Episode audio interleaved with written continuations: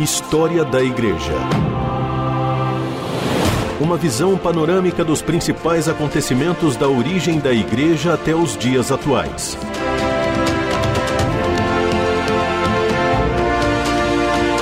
Apresentação do pastor e historiador Marcelo Santos.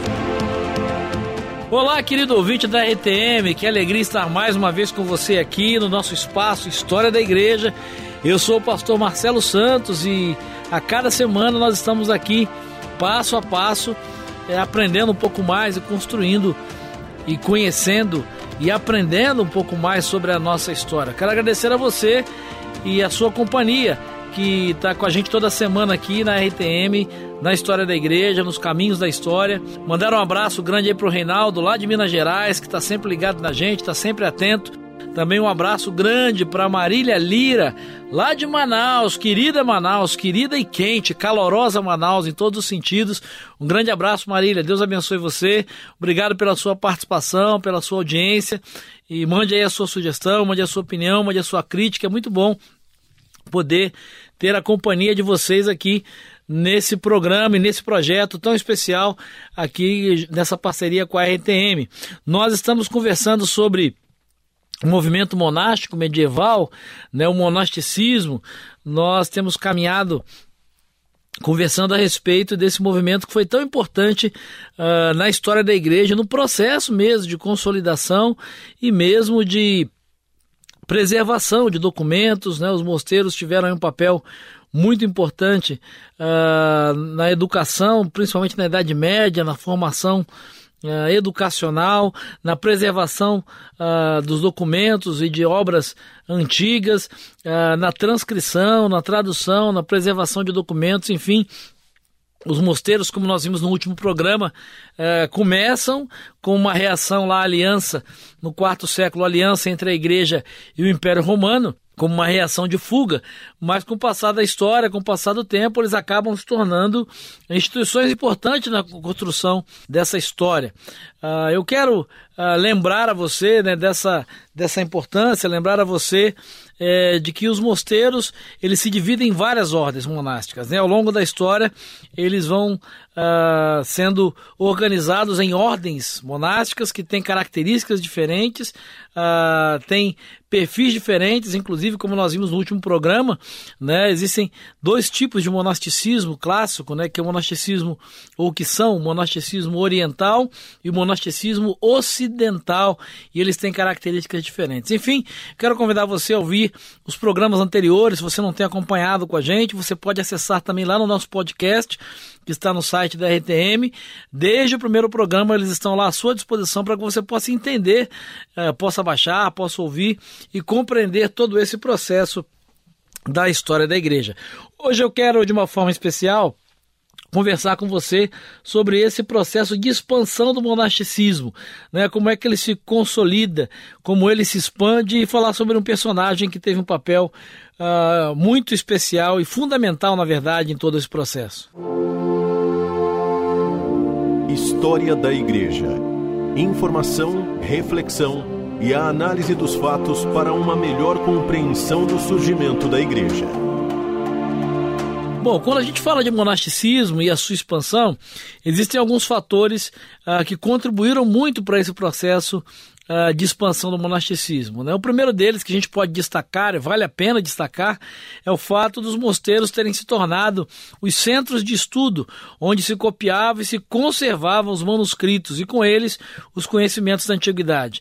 Uh, os mosteiros ou monastérios, como você preferir, tinham esse papel e essa importância de preservação dos documentos, né, de, de fazer cópias, e vale a pena lembrar né, que não existia imprensa, né, eram todos manuscritos, não havia uh, toda a técnica de preservação de documentos, então a.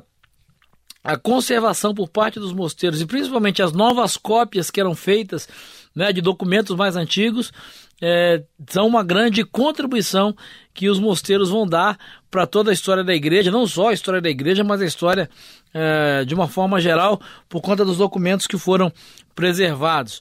Uma outra característica interessante, um outro fator que contribuiu para essa expansão do movimento monástico foi o fato dos mosteiros, num certo momento, uh, se transformarem nas únicas escolas da Europa Ocidental, onde os meninos aprendiam a ler e a escrever. Os mosteiros também vão devolver ao ah, trabalho a dignidade que haviam perdido entre as classes supostamente mais refinadas. Na Idade Média, né, a certa altura da Idade Média, eh, se cria uma ideia, uma cultura, eh, principalmente entre os mais nobres, de que trabalho era consequência do pecado, que trabalho era algo indigno, que trabalho era quase que uma consequência do pecado.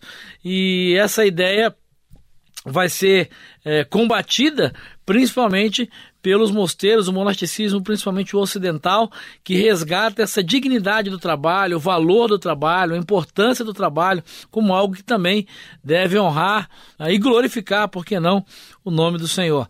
E é importante, talvez seja uh, algo muito atual, né? Tem muita gente aí que acha que trabalho é algo criado por Satanás, algo do diabo, né? E só para lembrar aqui, abrir um parênteses, né? O, o, o, trabalho não vem como consequência do pecado, né? Deus é quem cria o trabalho, né? Deus dá ao homem, quando cria o ser humano no jardim, ele dá ao homem trabalho. Ele tinha o trabalho de cuidar do jardim, de preservar o jardim, de dar nome aos animais e de, enfim, ser ali o coordenador geral, o CEO ou o jardineiro, como você preferir. Deus é quem cria o trabalho. O pecado ele traz a maldição sobre o trabalho, torna o trabalho como algo pesado, né? como algo é, que seria um peso para o ser humano. Então, uh, se fica aí uma dica para você, os mosteiros vão resgatar, vão devolver ao trabalho essa dignidade uh, para que o ser humano pudesse ver mesmo o trabalho como algo criado por Deus e que pode e deve servir para glorificar a Deus.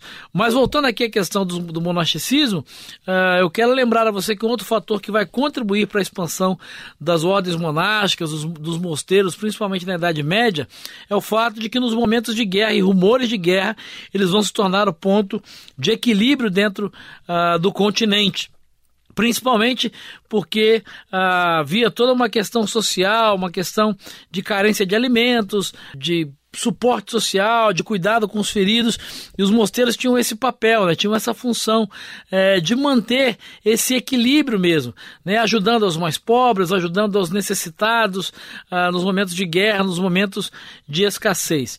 E uma coisa que vai contribuir nesse processo, que vai é, vai ser um fator bastante importante nesse processo de expansão foi a eleição de Gregório, né, que era beneditino, né, como Papa. É, e ele vai é, trabalhar, ele vai se esforçar para difundir cada vez mais a regra de São Benedito, a regra a beneditina. Então, a eleição de Gregório enquanto Papa a, vai ter um papel importante em todo esse processo de expansão.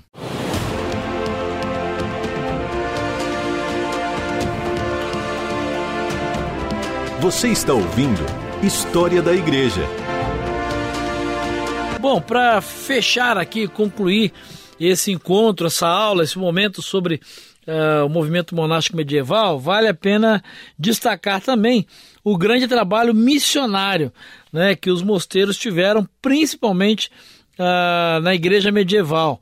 Uh, um personagem que se destaca nesse processo Winfried, ou Bonifácio, como é mais conhecido, ele era natural da Inglaterra e nasceu por volta do ano 680. E com sete anos de idade já, então, ele ingressa na vida monástica, e essa era uma característica interessante desse período, né? Os pais eh, já levavam os filhos muito cedo para ingressar na vida monástica, porque de alguma forma também era uma maneira de é garantir o futuro dos filhos, né? garantir a educação dos filhos, garantir, por que não, também a sobrevivência dos filhos, principalmente no momento eh, de caos, de pobreza, de dificuldade, de guerras, enfim. Mas Bonifácio, com sete anos, ele ingressa no mosteiro e ele, nesse processo, tem aí o seu chamado, se sente vocacionado para missões. E no ano de 716, ele parte para os Países Baixos, né, ali para a terra dos Frísios, para trabalhar e evangelizar tanto pagãos quanto bárbaros. Ele volta a Roma e depois de algum tempo vai receber do Papa Gregório II e também dos governantes francos o apoio para retornar à sua missão. E é nesse processo aí, nesse período, que ele, ao deixar Roma para voltar para o campo missionário, que ele muda o seu nome para Bonifácio. Ele vai fundar mosteiros em toda aquela região que vão obedecer à regra beneditina, a regra de São Benedito, uma regra, como a gente já viu, muito mais prática, onde há valorização do trabalho, onde há a ideia né, de você cuidar do seu corpo, da sua mente, dos estudos, para aperfeiçoá-lo aí, para realizar a obra de Deus. E esses mosteiros vão ter um papel muito importante na obra missionária e na expansão do evangelho ah, em todo o continente. É interessante que a vida de, de Bonifácio, ela termina, né? A sua história termina é, quando ele faz aquilo que mais amava fazer, que é pregar o evangelho. Em uma de suas expedições missionárias, ele e a sua equipe foram atacados e mortos por ladrões uh, no ano de 754, mais precisamente em junho do ano 754, ele e a sua equipe são atacados por ladrões numa das expedições missionárias e foram mortos. Uh, Bonifácio tinha essa altura 80 anos de idade. Então é interessante perceber esse papel e essa importância do movimento monástico medieval. É interessante observar que, em paralelo com esse trabalho prático, missionário, que os monges faziam, há também um outro grupo ou uma outra é, outro fator histórico que vai contribuir vai ser muito, muito importante, principalmente no período das cruzadas, para consolidar a teologia cristã, a doutrina cristã e também é, levar a expansão do evangelho e o combate às heresias é, que vinham principalmente ah, de outras religiões, ah, no, no, caso da expansão islâmica e da expansão muçulmana. Estou falando do escolasticismo. Mas o que é escolasticismo? Bem, isso é uma outra história. É uma outra história que nós vamos conversar num próximo programa. E eu espero encontrar você lá. Um grande abraço e que Jesus te abençoe. História da Igreja uma visão panorâmica dos principais acontecimentos da origem da Igreja até os dias atuais. Produção e apresentação: Pastor Marcelo Santos. Realização: Transmundial.